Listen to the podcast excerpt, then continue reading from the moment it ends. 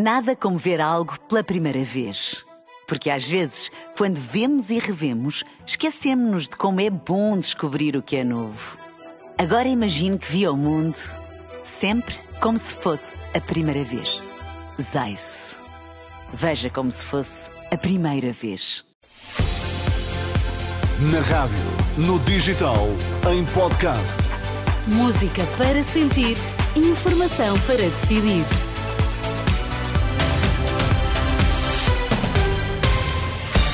Notícias na Renascença, para já Miguel, os títulos em destaque. José Sócrates vai ser julgado por crimes de corrupção, decisão no Tribunal da Relação de Lisboa, no âmbito do processo marquês.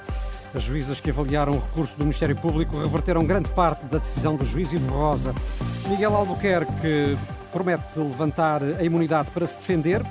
O líder do PSD, Luís Montenegro, diz por seu turno que este caso eh, perturba a campanha eleitoral. Informação para decidir no T3 com Miguel Coelho. José Sócrates terá de ser julgado por corrupção. Foi essa a decisão do Tribunal da Relação de Lisboa, que repôs assim eh, grande parte das acusações que tinham sido arquivadas pelo juiz Ivo Rosa na decisão instrutória. De acordo com as três juízas que avaliaram em exclusivo o recurso do Ministério Público, o antigo Primeiro-Ministro terá de responder em tribunal por um total de 22 crimes. Mas vamos aos pormenores com a repórter Filipa Ribeiro, que teve acesso à decisão eh, do Tribunal da Relação. Filipa, eh, José Sócrates está confrontado em concreto com três crimes de corrupção. Sim, são 22 crimes, três de corrupção passiva de titular de cargo político, é assim que é descrito no acórdão do Tribunal da Relação de Lisboa.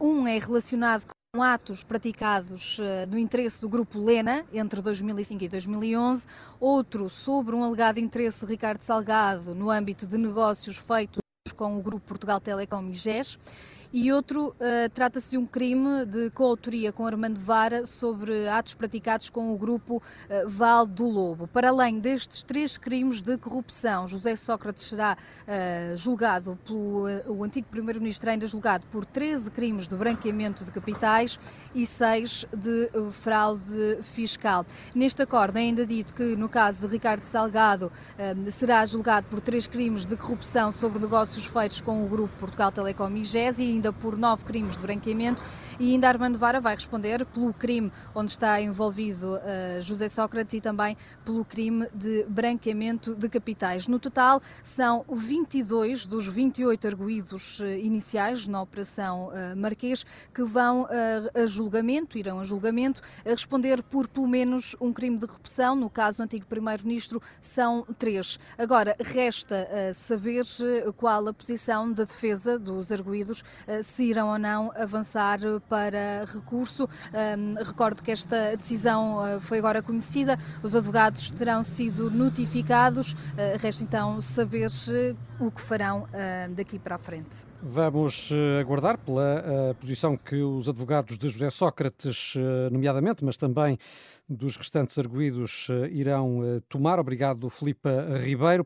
O certo é que, já esta tarde ouvida pela Renascença, Ana Rita Campos, especialista em Direito Penal, admite que uh, vai ser difícil encontrar uh, fundamentos para uh, recorrer desta decisão do Tribunal da Relação de Lisboa. Os advogados podem, quando muito, tentar levar o caso ao Tribunal Constitucional. Dificilmente poderá recorrer, porque a decisão do Tribunal da Relação é uma decisão sobre uma decisão história, portanto, ela não é recorrível para o Supremo Tribunal de Justiça. Ponto primeiro poderá eventualmente ser recorrível para o Tribunal Constitucional se ali se discutirem questões de constitucionalidade. E mesmo assim tem dúvidas que esse recurso de momento próprio para o mesmo seja agora. Portanto, há situações em que pode ser imediatamente e há situações em que tem de esperar pelo fim do processo. E, portanto, a, a trajetória normal do processo é o processo vai descer à, à primeira instância, para o Tribunal de Instrução Criminal, que terá de proferir uma decisão instrutória que acolha a decisão de hoje da relação de Lisboa. Portanto, é uma decisão que, numa parte determinada, é revogatória da decisão instrutória conhecida em abril de 2021.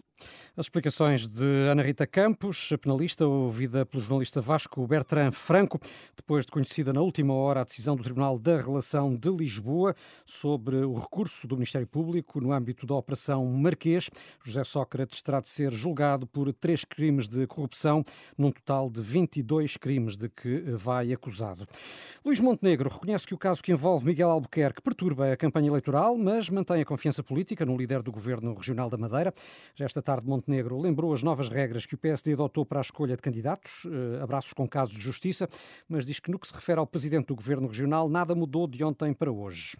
Este uh, caso, naturalmente, perturba o trabalho de esclarecimento que nós estamos empenhados em fazer eh, para com os portugueses. E eu respeito muito as questões que colocam sobre isso. Neste caso concreto, nós aguardaremos eh, todas as informações que nos possam chegar a propósito eh, da dimensão processual do caso e estaremos sempre apostos para agir em conformidade do ponto de vista político. Nesta altura, nesta, nesta altura, nesta altura, com a informação que nós temos, como também vos tive a ocasião de dizer, do ponto de vista político não haverá nenhuma mudança. O líder do PSD, ouvido pelos jornalistas esta tarde junto ao Palácio da Justiça em Lisboa, onde foi entregar as listas de candidatos a deputados para as eleições de 10 de março. Quanto a Miguel Albuquerque, reafirmou-se esta tarde de consciência tranquila, dizendo que vai pedir o levantamento da imunidade para que se possa defender e esclarecer tudo, mas uma vez mais insiste que não vai apresentar a demissão, ao contrário do que defendeu hoje o líder do PS Madeira, Paulo Cafofo, afirmou que o líder regional não tem condições para se manter no cargo por causa das suspeitas de corrupção de que é alvo. Quanto ao secretário-geral socialista Pedro Nuno Santos, pediu coerência política. Noutro plano, o líder do PS comentou o programa económico da AD, ontem apresentado. Pedro Nuno Santos diz que é irrealista. Da apreciação que já fizemos, é uma carta ao Pai Natal fora de tempo. Na realidade, o PSD faz depender o sucesso e a transformação da economia portuguesa e o crescimento económico da redução do IRC. Essa é uh, a bala de prata do PSD para transformar a economia. Aquilo que o PSD faz com um texto longo, na realidade é a assunção de que não tem uma visão para a economia portuguesa, que não tem uma estratégia de transformação da economia portuguesa, que acreditam que bastando uma redução do IRC, a economia portuguesa vai começar a crescer. As críticas do líder do PS esta tarde na Amadora à margem de uma visita a um centro de dia. E Miguel, numa altura em que se mantém elevada a afluência aos hospitais por causa dos vírus respiratórios, ouviram-se esta quinta-feira alertas de vários especialistas. Sim, foi durante umas jornadas de atualização em doenças infecciosas que uh, decorrem em Lisboa.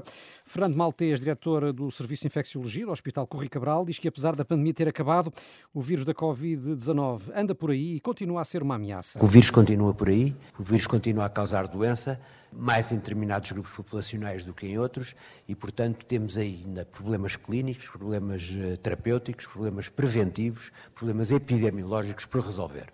A pobreza, de facto, emerge dentro destes problemas epidemiológicos. Nós continuamos perante a ameaça da emergência de novas variantes e enquanto o problema da pobreza não estiver resolvido, enquanto a equidade aos tratamentos, a equidade às vacinas não estiver resolvido, nós continuamos em risco de manutenção desta pandemia. Já Carlos Robal Cordeiro, do Centro Hospitalar de Coimbra, alertou para as falhas nas campanhas de vacinação, sobretudo no campo da comunicação, mas também falhou o papel dos profissionais de saúde, que não são um exemplo, segundo diz, no que toca à adesão às vacinas. A comunicação foi um pouco a reboque do, dos acontecimentos e da necessidade de se perceber que os níveis de vacinação, quer eh, para a gripe, quer para a Covid, estavam de facto em, em, em baixos níveis e alguns ainda continuaram em baixos níveis, e julgo que também nós eh, falhamos significativamente. Esta divulgação da última vaga, que foi esta semana, mostra que melhorou-se nas últimas semanas, melhorou significativamente em relação ao, que estava a acontecer até dezembro, mas uh, vejam que,